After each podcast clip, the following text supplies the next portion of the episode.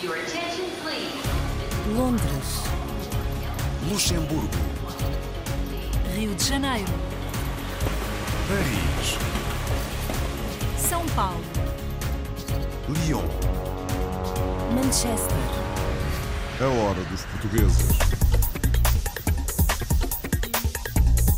Hoje a nossa viagem começa por conhecermos um casal de médicos portugueses em Londres. Coloquei os meus filhos numa escola internacional. Depois de, dos meus estarem lá uns 13 anos, já achei que estavam na altura certa, começamos a tratar da documentação, eu tivemos cá umas 5, 6, 7 vezes talvez, tratamos de tudo, depois ficamos à espera de encontrar um contrato de trabalho e viemos. Em Moçambique encontramos uma artista de artes plásticas e professora de artes visuais. A inspiração vem, vem, vem, vem do dia a dia, vem das minhas reflexões, vem das minhas vivências, vem das minhas aspirações e acho que refletem sobretudo um, um novo eu que, que resulta desta minha experiência nestes últimos cinco anos, portanto todos os trabalhos eh, na, que, que eu tive na, na, última, na última, que foi a primeira exposição em Moçambique.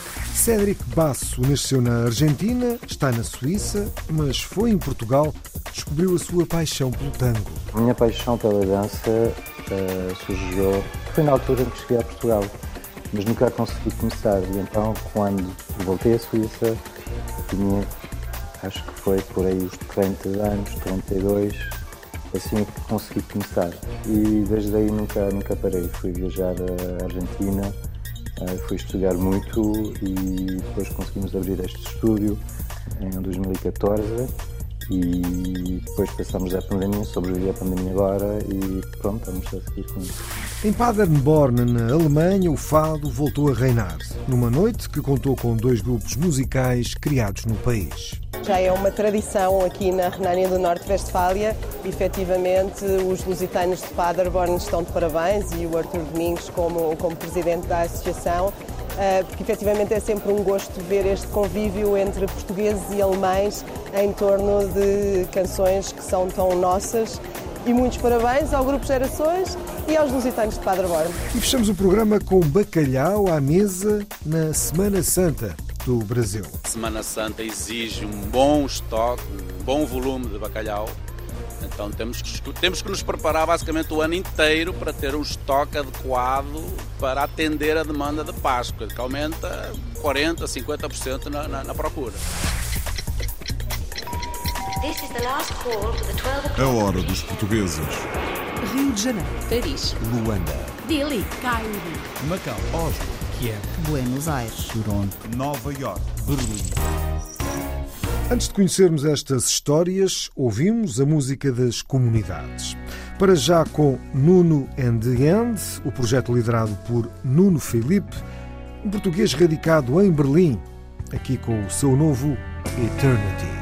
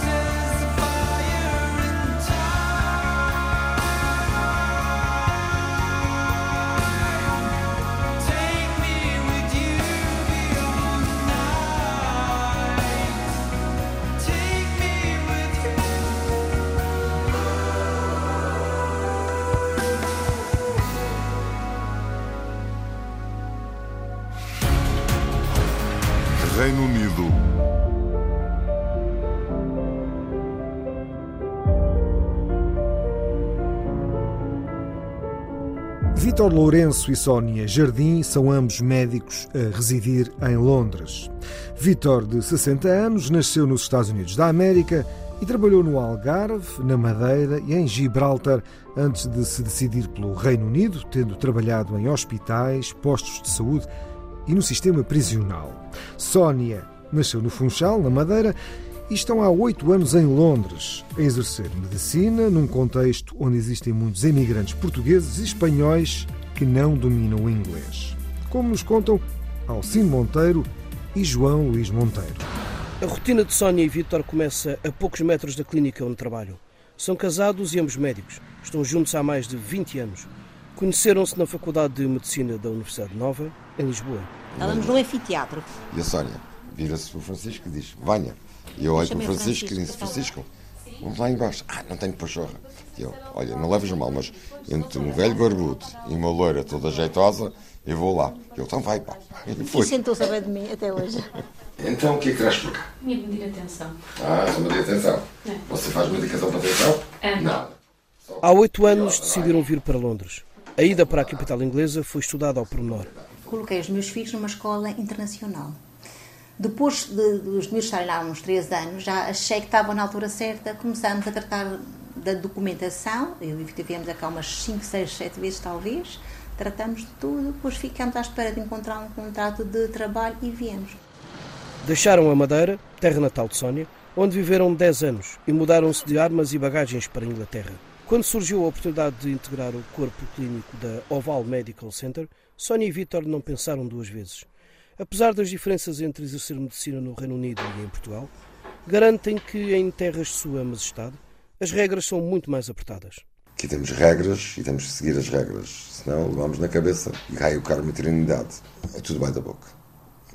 Há mais flexibilidade portuguesa e, de um certo modo, eu gosto mais porque uh, o português tem um coração mais quente Qualquer paciente toma um medicamento, faz um efeito adverso, pode se queixar do médico. Nós temos de, estar sempre, temos de estar sempre a perguntar os fatores de risco, se tem alergias, se não tem.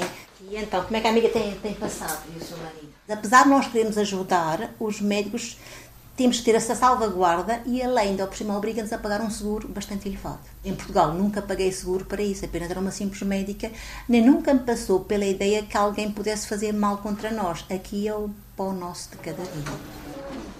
Também Natália Bisvas conhece bem as regras. Chegou à clínica há apenas um ano, conta que a integração foi tranquila, graças aos médicos portugueses. Eu tenho a sorte de trabalhar com eles. Receberam-me imensamente bem quando comecei a trabalhar aqui há um ano. Um, imediatamente trabalhámos como equipa, partilhando opiniões clínicas sobre doentes às vezes mais difíceis. Nesta clínica Grande parte dos utentes são portugueses, mas também há muitos brasileiros e sul-americanos. Falar a mesma língua faz toda a diferença, quer para os pacientes, quer para os médicos. É um centro de, de, de investigação. Não. Sónia e Vítor têm como hábito discutir os casos e, nem sempre, a conversa fica pelas quatro paredes da clínica. De vez em quando levam um trabalho para casa. Em casa nós falamos e discutimos casos. Falamos. E tem sido muito positivo porque há coisas que eu vejo de uma forma e de outras perspectivas e a Sónia vê com outras perspectivas, trocámos as coisas e é uma forma de nós aprendermos. Okay, e é barro, final do corredor, a barra escada. Ah, vale. Profissionalmente a gente se entende muito bem, pessoalmente ainda melhor. Doutor Vitor e doutora Sônia são um exemplo de pessoas para mim. Os pacientes adoram os dois, principalmente a doutora Sônia, porque tem um jeito de ser. A doutora Sônia é a mãe dos pacientes. Ela tem um jeito muito é, particular de lidar com os pacientes. Eles adoram o atendimento dos dois. Nós ouvimos tudo o que o paciente tem, perguntamos toda a sua história passada, tudo o que se passa e tentamos perceber o que realmente está. Muitas vezes é só stress e ansiedade. Eu posso queixar de tudo e nós chegamos à conclusão, ou depois dos exames, que está ali a stress e eles acabam por concordar connosco. Obrigada. Não pensam, para já, no regresso a Portugal. Vítor e Sónia sentem-se felizes em Londres e por cá pensam ficar muitos anos.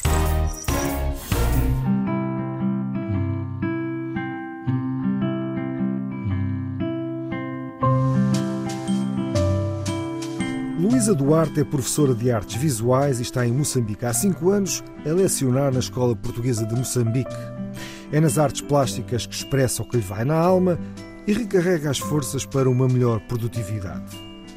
A Hora dos Portugueses, através de José Martins e Paulo Zandamela, entrou no ateliê da artista para uma pequena conversa. Chega a Moçambique para lecionar na escola portuguesa e, devido ao trabalho, nem sempre consegue tempo para se dedicar às artes plásticas, algo de que gosta. É nas pausas de trabalho em que aproveita para usar a sua aguarela e o acrílico para criar algumas obras de arte, funcionando como que um balão de oxigênio a rotina corrida do dia a dia, segundo Luísa Duarte. Eu sempre gostei de desenhar, sempre gostei de pintar, no entanto, a minha profissão nem sempre permite que isso aconteça, porque todo o trabalho que nós temos, toda a preparação de aulas, toda, hum, toda a docência implica uma série de tarefas que que às vezes não são possíveis de conjugar depois com algumas pausas em que nós podemos então dar asa à nossa criatividade. Mas há um outro lado que é, sempre que trabalho com os meus alunos e como professora de artes, estou sempre a exercitar uh, outras propostas, outros desafios um, para eles e para mim própria, porque as propostas têm que ser uh, pensadas inicialmente e adequadas à faixa etária, à disciplina, etc. E nesse sentido também são um exercício excelente para mim, portanto eu aprendo ensinando. Uh, depois, quando tenho um pouquinho de tempo e funciona quase como um balão de oxigênio, uh, faço então as minhas, os meus trabalhos. As obras são inspiradas em vivências que a artista teve nos últimos cinco anos em Moçambique. A inspiração vem vem, vem, vem do dia a dia, vem das minhas reflexões, vem das minhas vivências, vem das minhas aspirações e acho que refletem sobretudo um, um novo eu que, que, resulta desta minha experiência nestes últimos cinco anos, portanto todos os trabalhos eh, na, que, que eu tive na, na, última, na última, que foi a primeira exposição em Moçambique, foram todos realizados aqui em cerca de um ano e pouco e eles refletem eh, de facto eh, perspectivas, associações de ideias que vão surgindo. Dois pontos para uma cultura, título da primeira exposição da artista apresentada em Maputo, juntou dois artistas contemporâneos, criando uma sinergia artística entre a escultura, pintura de desenhos e as aguarelas. Esta exposição aqui resulta de um convite, uh, mais do que um convite, uma, uma partilha de ideias com, com o Nino Trindade. Uh, e, e, já havia tempo que nós havíamos conversado sobre este assunto, esta ideia de, ok, vamos fazer uma exposição juntos porque partilhamos pontos de vista semelhantes e porque, apesar de termos trabalhos muito diferentes, um, ehm, se olharmos com atenção há, há perspectivas e há uh, representações que, que têm pontos, pontos em comum e até podem ser complementares. Então decidimos depois fazer essa, essa exposição conjunta, uh, cujo nome foi Dois Pontos para uma Cultura, que reflete exatamente essa, essa ideia original de juntar duas culturas, digamos assim, para, ou dois pontos de vista, os tais dois pontos, para uma cultura que no fundo é uma cultura artística, que é qualquer coisa de, de global, de internacional. Ajudar na libertação de preconceitos, medos, dotando de conhecimentos para construir estilos e traço próprio no que concerne ao realismo, é o que esta artista se propõe. Para os alunos, o meu principal uh, foco é desafiá-los, retirá-los da sua zona de conforto, levá-los a pensar, levá-los a criar novas composições, experimentar técnicas e, acima de tudo, ganhar confiança naquilo que estão a fazer. Porque o que nos impede muitas vezes de seguir um bom caminho é o medo. A artista defende para despertar um maior interesse dos jovens às exposições, haja uma maior difusão da informação e debater assuntos relacionados às artes. Suíça.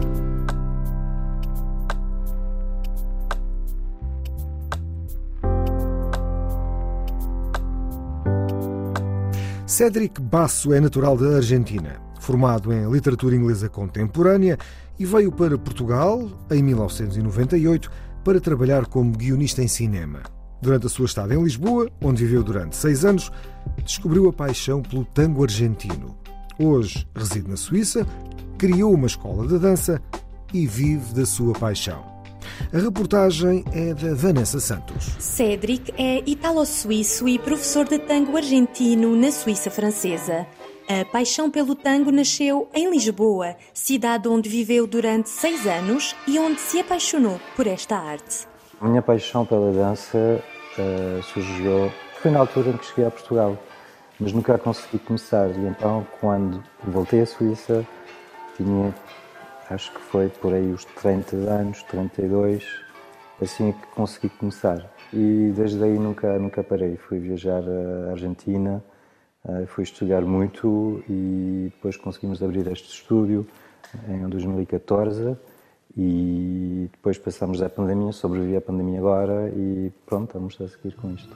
Uma escola onde partilha a sua paixão pelo tango e onde recebe vários bailarinos portugueses, uma forma para Cédric de manter o vínculo com Portugal. Why o tango? Esta é sempre a, a pergunta. Não sei. Acordei uma, um dia, um, foi uma ideia. Tinha que fazer isso. Eu acho que na altura eu posso ligar mais ou menos. Uh, havia aquele filme com o Pablo Herrón, que era a Leçon de Tango, a lição de tango. E eu acho que é mais ou menos desta altura e pode ser que aquelas imagens que estão para trás na rua, mas de realidade nunca nunca teve uma assim uma uma razão uh, outra que acordar um dia e a vontade de fazer isso. Avanço. Eu sei bem. Então, isto é uma dança de improvisação, não é coreografia. Então, você quer estar junto a mim ao mesmo tempo, ou seja, você bate os pés no chão ao mesmo tempo que eu e queremos ficar frente a frente, então já estamos a dançar.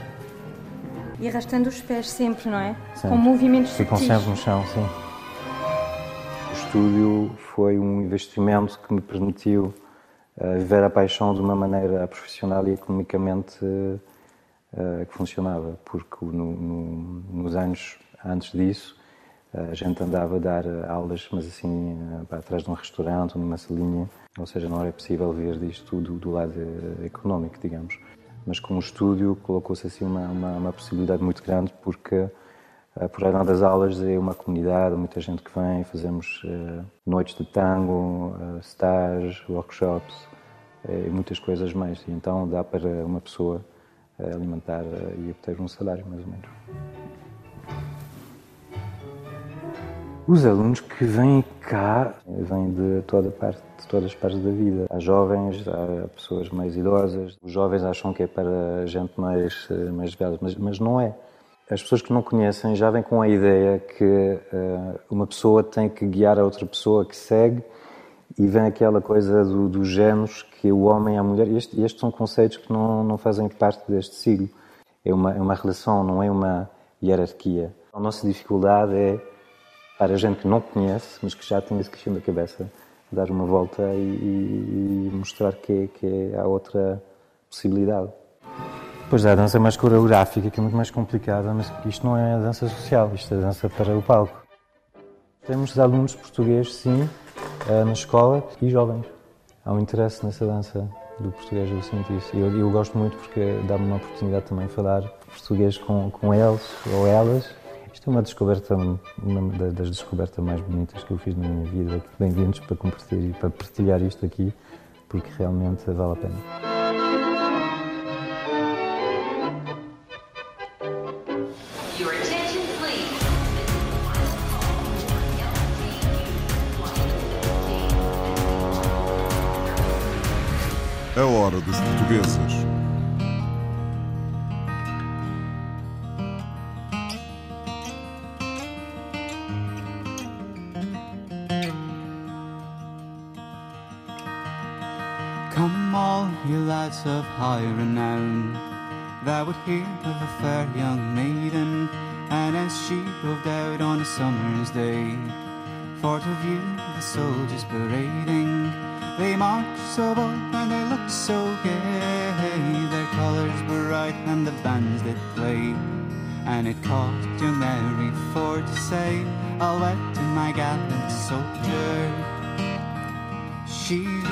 The soldiers on parade and as they stood at their leisure, and Mary to herself would say, At last I found my treasure.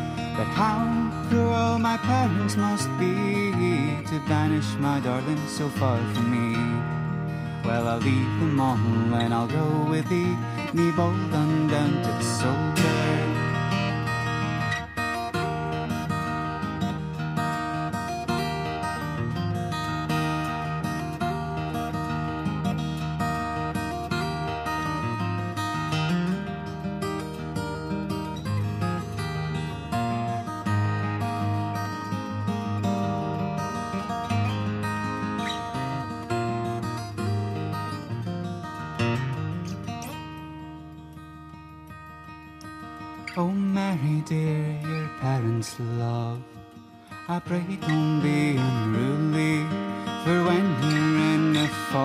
Land, believe me, rule it surely.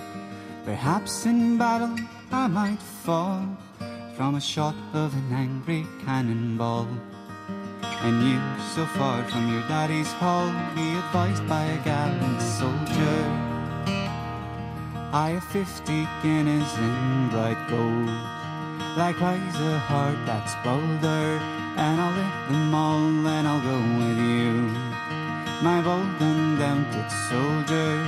So don't say no, but let me go, and I will face the daring foe, and we'll march together to and fro, and I'll wed my gallant soldier.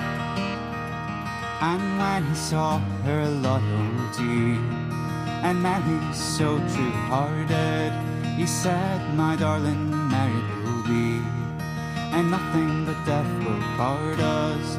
So when we're in a foreign land, I'll guide you, darling, with my right hand. In hopes that God might stand a friend to Mary and her gallant soldier. In hopes that God might stand a friend to Mary Voltámos à música com Miguel Girão, graduado em guitarra clássica e atualmente a viver em Glasgow e a estudar guitarra no Conservatório Royal da Escócia. Ouvimos-lo em Mary and the Soldier. Alemanha.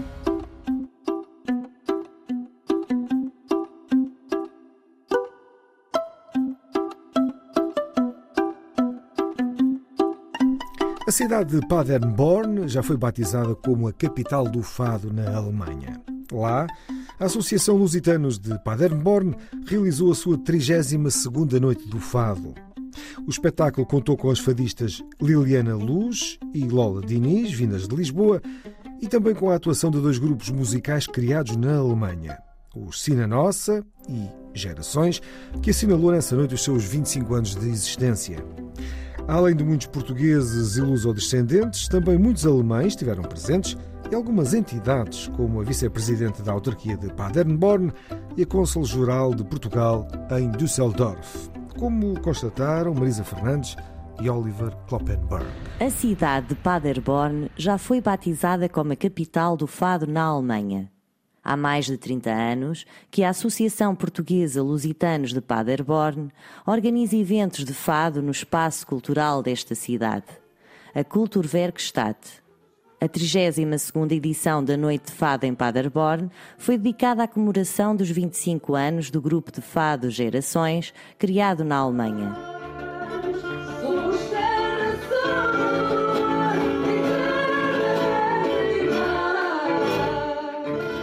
Um espetáculo em português que contou com mais de 200 pessoas que se uniram para ouvir e sentir o fado. Tudo começou com a minha equipa maravilha, como eu sempre disse, sem a minha equipa maravilha dos lusitanos não havia possibilidade de organizar tudo o que se tem feito em Paderborn. E na 31ª noite de fado chegámos à conclusão que tínhamos que dar como prenda de aniversário ao grupo Gerações por 25 anos dedicados ao fado e à cultura e língua portuguesa e à amizade que nos prende a esse grupo. É fantástico, para já o Arthur é um grande amigo nosso uh, que tem acompanhado o trabalho do grupo e estamos aqui em casa praticamente, nós tocamos cá todos os anos, fazemos parte e é, é um dia especial, são, são os 25 anos de gerações e é fantástico.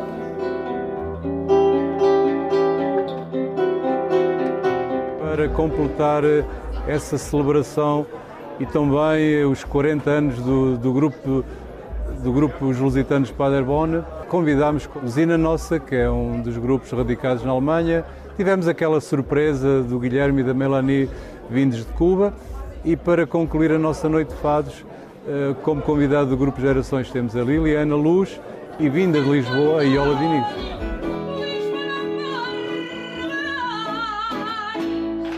É a primeira vez que estou na Alemanha e foi a primeira experiência super, super positiva e foi muito, muito bem recebida por toda a gente, com muito carinho, muita risota. um, e está a ser uma experiência maravilhosa, ainda por cima, para dar aquilo que é nosso, né? o fado. E hum, eu estou muito, muito, muito, muito feliz de estar aqui. É muito fixe. É muito fixe depois de todo este tempo que estivemos parados, como muitos, e voltar ao palco, voltar aqui a este ambiente único. É um, um sentimento muito bom e foi, foi um prazer estar aqui. Muito agradecidos. Já é uma tradição aqui na Renânia do Norte-Vestfália. Efetivamente, os lusitanos de Paderborn estão de parabéns e o Artur Domingos como, como presidente da associação, eh, porque efetivamente é sempre um gosto ver este convívio entre portugueses e alemães em torno de canções que são tão nossas. E muitos parabéns ao Grupo Gerações e aos lusitanos de Paderborn. Que as coisas são feitas com muita alma e coração e confiança total. Tenho uma boa equipa essa medalha da cultura que me foi entregue em agosto de 2018, assim como o Prémio de Integração em 2019 e na 30 Noite de Fado em 2021, em que a Senhora Secretária de Estado me entregou a medalha de mérito das comunidades portuguesas. Tenho a agradecer a todos aqueles que têm acreditado nos nossos projetos de fado e eu tenho a certeza que nos próximos anos ainda vão ouvir, falar de determinadas coisas relacionadas com o fado na capital do fado na Alemanha, uh, Paderborn. Brasil.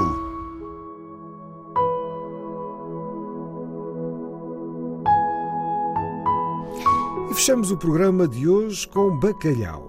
O fiel amigo de quase todos os portugueses é o prato eleito para celebrar datas especiais, como a Semana Santa no Brasil. Fomos a um mercado de bacalhau no Rio de Janeiro, onde os comerciantes portugueses e os consumidores em geral, portugueses e brasileiros, procuram o bacalhau de primeira qualidade, oriundo sobretudo da Noruega. E os números de bacalhau consumido impressionam. A reportagem de Carmen Célia, Odilon Teto, Celso Ramalho e Tasso Dourado. O painel de ofertas do Mercado Cadeg anuncia uma variedade de opções no maior entreposto de produtos alimentícios importados do Rio, cada um quer vender o seu peixe. O bacalhau, nessa época, é a estrela da festa. O que tem aí na sacola, senhora? Bacalhau de primeira qualidade. Maravilhoso. Vale a pena, não vale? Vale, olha, tá, tá Botar bonito, na hein? mesa com a família, curtir a Páscoa. Isso aqui é para Semana Santa. É? É. Não pode faltar. Não pode faltar. O bacalhau vendido aqui vem da Noruega e é processado pelas indústrias em Portugal. O volume comercializado na Páscoa chega a 8 mil toneladas, equivalentes a 300 containers de navio. Semana Santa exige um bom estoque, um bom volume de bacalhau. Então temos que, temos que nos preparar basicamente o ano inteiro para ter um estoque adequado para atender a demanda de Páscoa, que aumenta 40%, 50% na, na, na procura. Os importadores preparam-se não só para atender a demanda. Por causa do câmbio, os preços estão muito salgados. O quilo do bacalhau em postas varia, é vendido por até 40 euros. A razão do aumento na procura por derivados e pratos prontos que saem mais em conta. O campeão de vendas no Brasil é o pastel de bacalhau. Temos que tentar sempre procurar produtos mantendo a qualidade, mas com um melhor custo, mais fáceis, acessíveis. Já trazemos uma refeição pronta, um bacalhau com natas, um escondidinho de bacalhau, a patanisca, o bolinho, que aí é só fritar, ou o prato pronto, que é só colocar no forno e gratinar. Os restaurantes do mercado também capricham no cardápio. Há bacalhau para todos os bolsos e gostos. Temos um bacalhau chamado Zé do Telhado, também aqui, que é uma coisa, um bacalhau que é grelhado, mas de uma forma diferenciada. Nós temos aqui Gomes de Sá, nós temos aqui a espanhola, nós temos a portuguesa, nós temos a moda, nós temos natas e temos o cargo-chefe, que é o alegareiro. Como vocês dizem em Portugal, aqui falamos alagareira, mas lá é o alagareiro. As postas são cozidas e depois seladas na chapa. O prato leva batatas, brócolis, pimentões e muito azeite. O tempo de forno é de 15 minutos. Pronto, agora só falta o toque final. Em Portugal é feito com alho cru. E aqui no Brasil não se gosta muito do alho cru.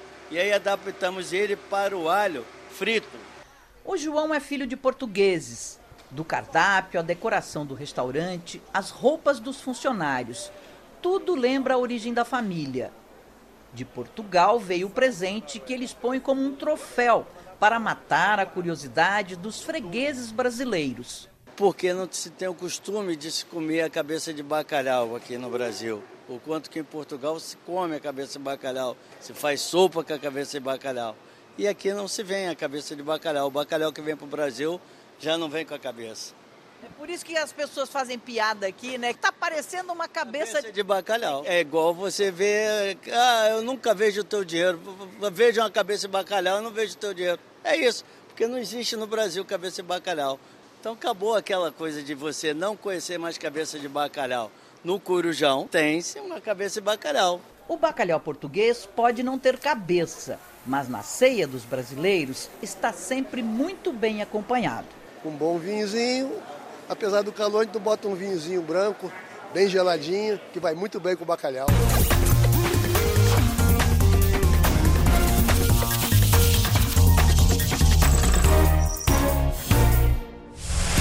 Por hoje é tudo, é o fecho desta Hora dos Portugueses, com edição, apresentação e sonoplastia de João Pedro Bandeira.